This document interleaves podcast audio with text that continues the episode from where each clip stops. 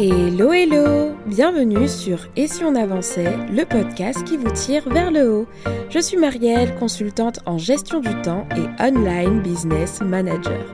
Ma mission Aider les entrepreneurs débordés à retrouver clarté, efficacité et sérénité dans leur chaos. Dans ce podcast, vous retrouverez des conseils et des réflexions pour vous aider à reprendre le contrôle de votre temps, structurer votre business et atteindre vos objectifs les plus fous. Alors installez-vous bien et bonne écoute Bienvenue dans ce nouvel épisode de podcast dans lequel je suis ravie de te retrouver comme à mon habitude. Aujourd'hui, on explore un sujet assez intéressant puisqu'on va parler de croyances. Et ô combien, je ne sais pas si tu le réalises, mais nos croyances ont un impact direct sur notre façon de voir le monde, sur notre façon également euh, de, de la perception qu'on peut avoir de, nous-mêmes et également euh, ta manière de travailler. Surtout si tu as des croyances limitantes autour de l'organisation. Et justement, le but de cet épisode de podcast est de te présenter cinq croyances qui peuvent influencer négativement ton efficacité au quotidien. C'est-à-dire que ce sont des croyances qui sont ancrées dans tes pensées. Alors parfois, ce sont des croyances conscientes, parfois elles sont inconscientes. Mais ce qui se passe, c'est que ces croyances-là, en tout cas le fait que ce soit ta réalité et que tu, le, tu les vois comme étant des vérités, bah, elles vont influencer ta manière de fonctionner et donc impacter négativement ta productivité et ton efficacité au quotidien, tout simplement parce que ce sont des croyances qui ne sont pas réelles et qu'elles sont limitantes. Alors avant de rentrer dans le vif du sujet, j'ai quand même quelque chose que j'ai envie de partager avec toi, c'est que j'ai créé une formation spécialement conçue pour toi qui souhaite faire avancer tes projets de manière sereine et efficace sans t'épuiser. Cette formation, elle s'appelle Productivité paisible et au moment où j'enregistre cet épisode de podcast, on est en pleine semaine de lancement. Productivité paisible, son slogan, c'est tout simplement l'art d'avancer sans s'épuiser. En fait, ce n'est pas une formation qui va te pousser à en faire plus, mais au contraire, c'est une formation qui va t'enseigner comment faire ce qui compte vraiment pour toi, comment être efficace au quotidien.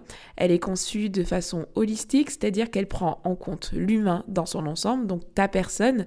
Donc tu construis ton système d'organisation en partant de toi et à travers quatre éléments essentiels à la productivité qui sont la priorisation, la planification, la concentration et l'énergie.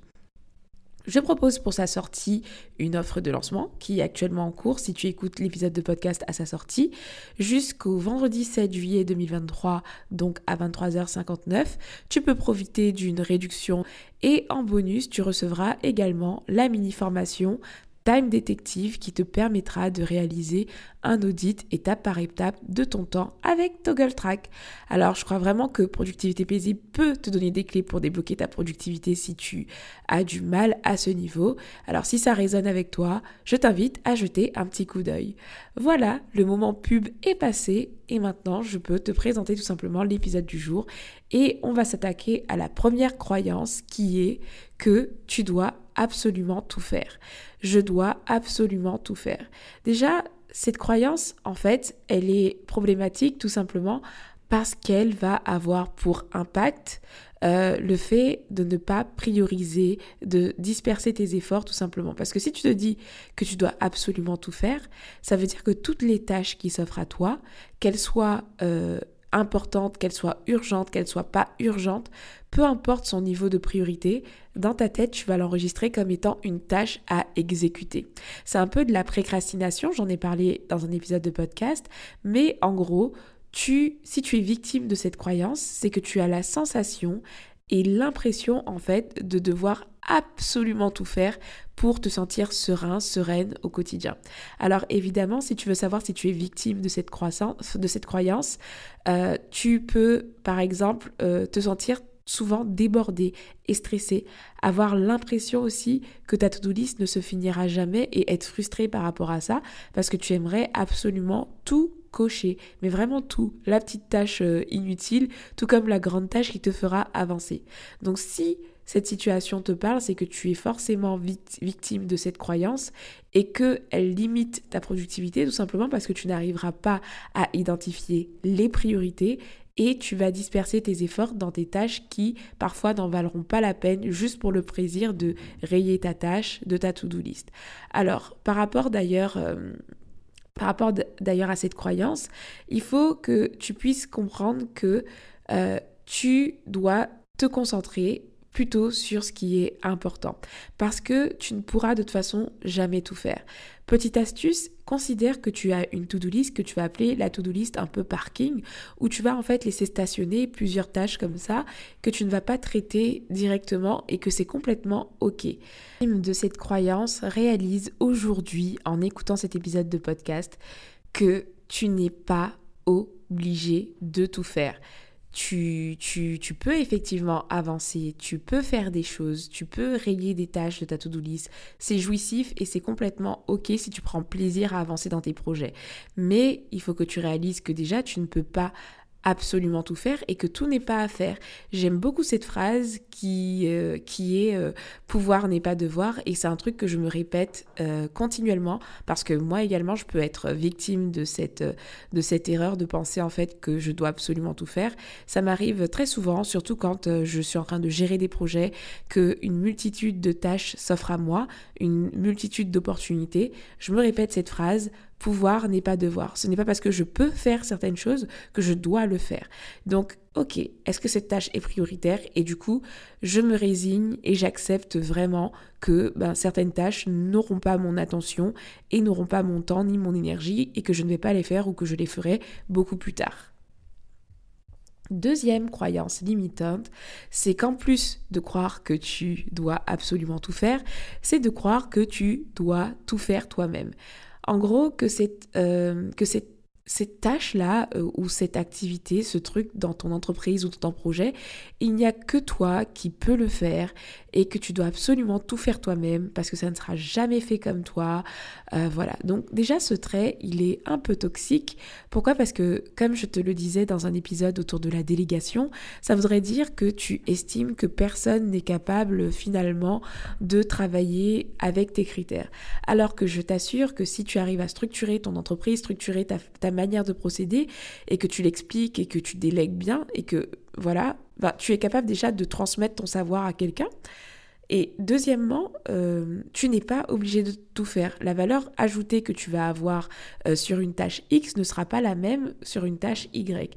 Et le fait de te dire que tu dois faire, tu dois absolument tout faire toi-même, tu le comprends bien sûr, c'est un problème parce que ça va induire une surcharge de travail et aussi t'empêcher de déléguer dans ton entreprise ou dans ton projet. Ce qui fait que ta charge de travail sera énorme, que tu seras souvent débordé et que voilà, tu, seras un peu dans ce cercle vicieux et tu ne pourras pas finalement t'épanouir en te concentrant dans ta zone de génie. Alors, si tu veux savoir si tu es victime de cette croyance, bah, tout simplement, tu peux remarquer que bah, quand tu délègues quelque chose, est-ce que tu te sens obligé de reprendre absolument tout ce que la personne a fait pour que ce soit fait à ta sauce?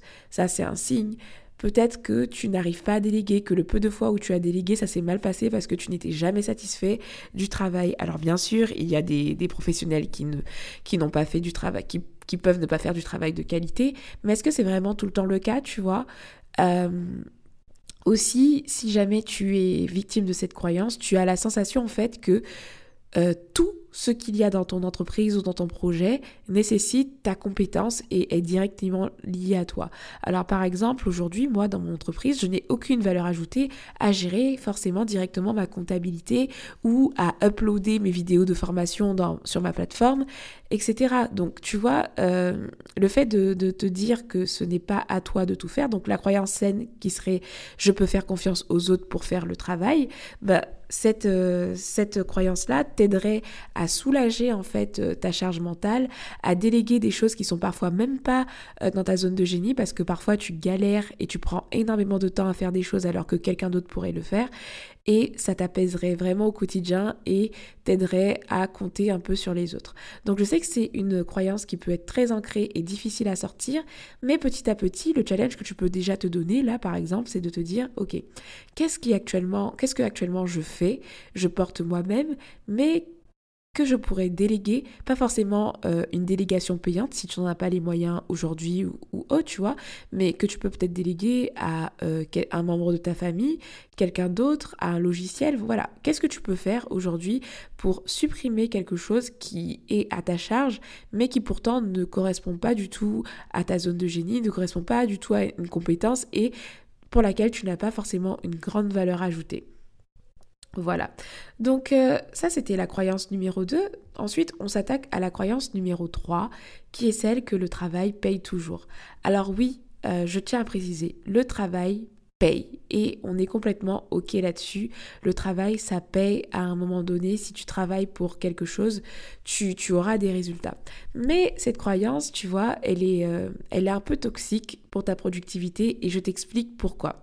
En fait, quand tu penses comme ça, tu manques de, prise de recul et de remise en question sur tes actions. C'est-à-dire que là, euh, dans cette phrase, l'accent est mis directement en fait sur le fait de travailler et pas sur le fait de travailler sur les bonnes actions. Ça veut dire que parfois, en fait, aujourd'hui, tu connais peut-être quelqu'un qui t'a dit J'ai tout fait, j'ai travaillé nuit et jour, je me suis donné pour ce projet et pourtant, ça a fait un flop, ça n'a pas fonctionné. Est-ce que ça veut dire que le travail ne paie pas? En fait, oui, le travail paie, mais le bon travail paie, le travail stratégique, le travail où tu arrives à prendre du recul et à savoir en fait où mettre ton énergie et ton temps, pouvoir identifier ce qui est essentiel avant de juste être occupé au quotidien. Et donc tu vois, si tu es victime de cette croyance, c'est que tu vas dépenser énormément d'énergie dans des actions qui ne vont pas avoir d'impact.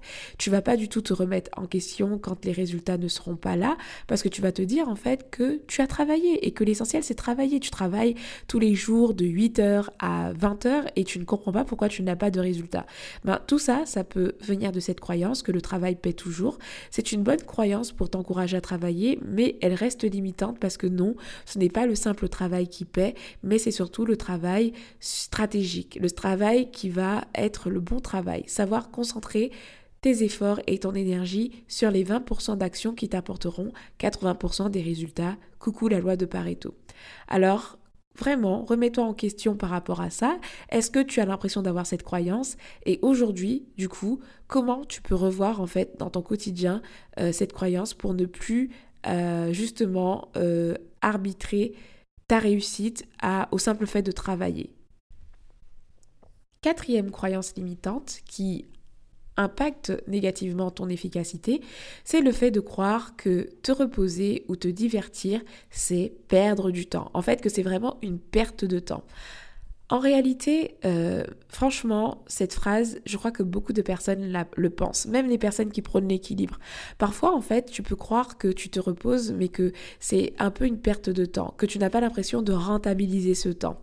Et le problème de cette croyance, c'est qu'elle va créer chez toi un certain déséquilibre et une relation qui n'est pas saine avec le repos parce que tu vas voir le repos comme un temps qui n'est pas rentable, un temps qui ne t'apporte rien. Et du coup, ce qui est vraiment dommage, c'est que tu ne vois pas forcément l'intérêt du coup de te reposer et tu pourrais développer du coup une relation un peu toxique avec euh, ce, type de repos parce que du coup tu vas peut-être limiter le repos pour éviter de perdre de temps.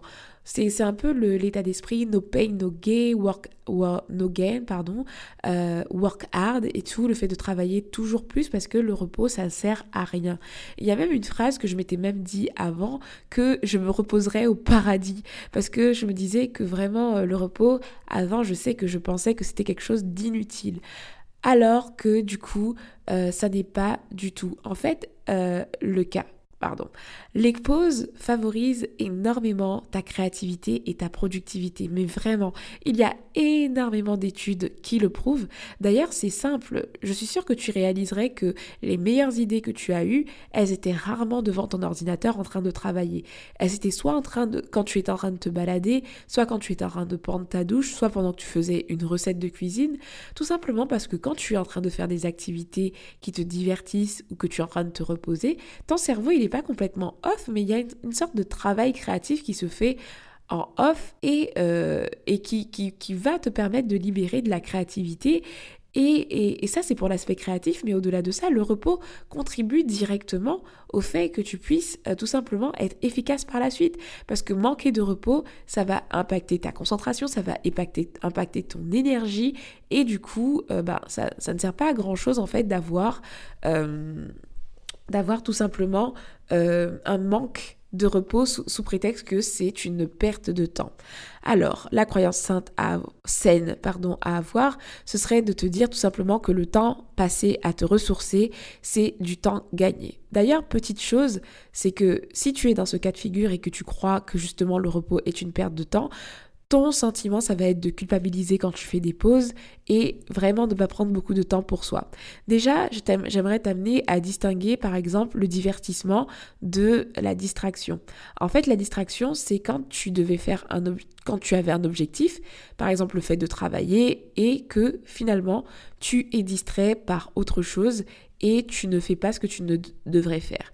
À partir du moment où tu deviens intentionnel par rapport à ton repos, ben en fait les choses sont différentes. Le fait de, prendre le temps de te divertir, c'est une décision et pas une distraction parce que tu l'avais prévu et que généralement, entre-temps, tu as également pris le temps qu'il fallait pour travailler.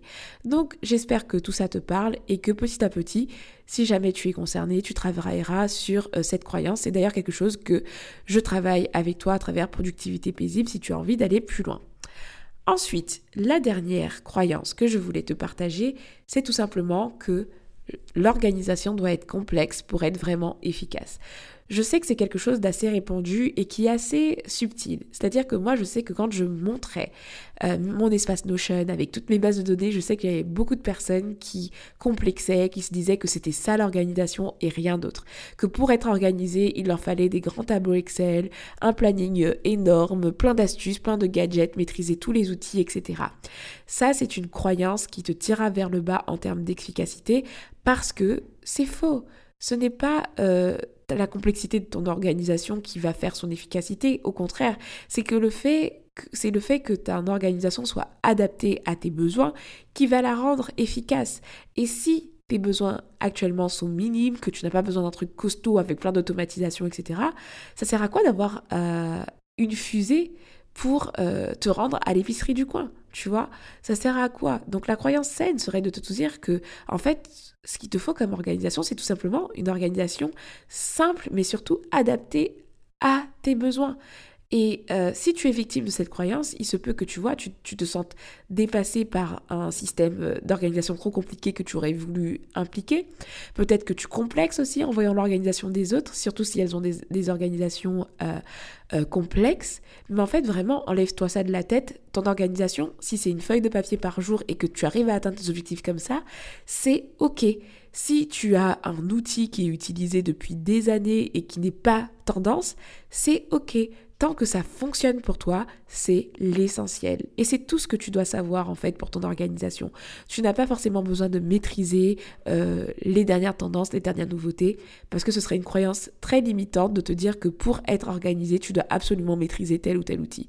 C'est faux. Tu dois d'abord connaître tes besoins et trouver peut-être une solution effectivement qui va correspondre à tes besoins, mais ça n'est pas ça qui va refléter ton niveau d'efficacité, bien au contraire. Donc voilà, c'était la cinquième croyance. J'espère que euh, c'était assez clair pour toi et que tu vois aussi l'intérêt de tout ça. Euh, il y, a, une citation que je ne retrouve pas là sur le moment, mais cette citation, elle explique que vraiment les croyances, bah, c'est le terrain euh, de naissance de nos actions. Généralement, si tu crois quelque chose, ben, tu, tu le pratiques en réalité sans même parfois t'en rendre compte. Et si aujourd'hui, dans cet épisode de podcast, tu t'es rendu compte que tu étais victime de l'une de ces croyances limitantes, c'est déjà un bon début. C'est que tu sais que la croyance, elle est pas saine et que elle te tire vers le bas en termes d'efficacité. Et maintenant, la question à te poser, c'est comment tu peux, en action, mais aussi par rapport à ton comportement, bah, détruire cette croyance et finalement avoir un style de vie et des actions qui vont plus être aligné avec une croyance qui va être saine par rapport au point que j'ai abordé. En tout cas, ça m'a fait plaisir d'aborder ce sujet avec toi. J'ai été ravie voilà, de, préparer cet épisode et te le proposer. Euh, n'hésite pas à me dire ce que tu en as pensé, si c'est me faire un retour sur Instagram ou même par mail. Je sais que quelqu'un l'a fait dernièrement, ça m'a fait hyper plaisir. N'hésite pas à le faire. Si jamais tu ne l'as pas encore fait et que tu es un fidèle auditeur ou une fidèle auditrice de ce podcast et que tu écoutes cet épisode de podcast via Apple Podcast et que tu n'as pas encore laissé 5 étoiles, qu'est-ce que tu attends? Laisse-moi 5 étoiles. Ça me fera déjà premièrement plaisir et puis ça permet au podcast euh, d'être euh, d'être mis en avant en fait sur les plateformes et qu'il puisse être aussi euh, mis à disposition de personnes qui en auraient besoin. Donc voilà tout pour cet épisode. Je te, je te demande comme d'habitude de prendre soin de toi parce que c'est essentiel et je te donne rendez-vous dans deux semaines pour le prochain épisode. Ciao ciao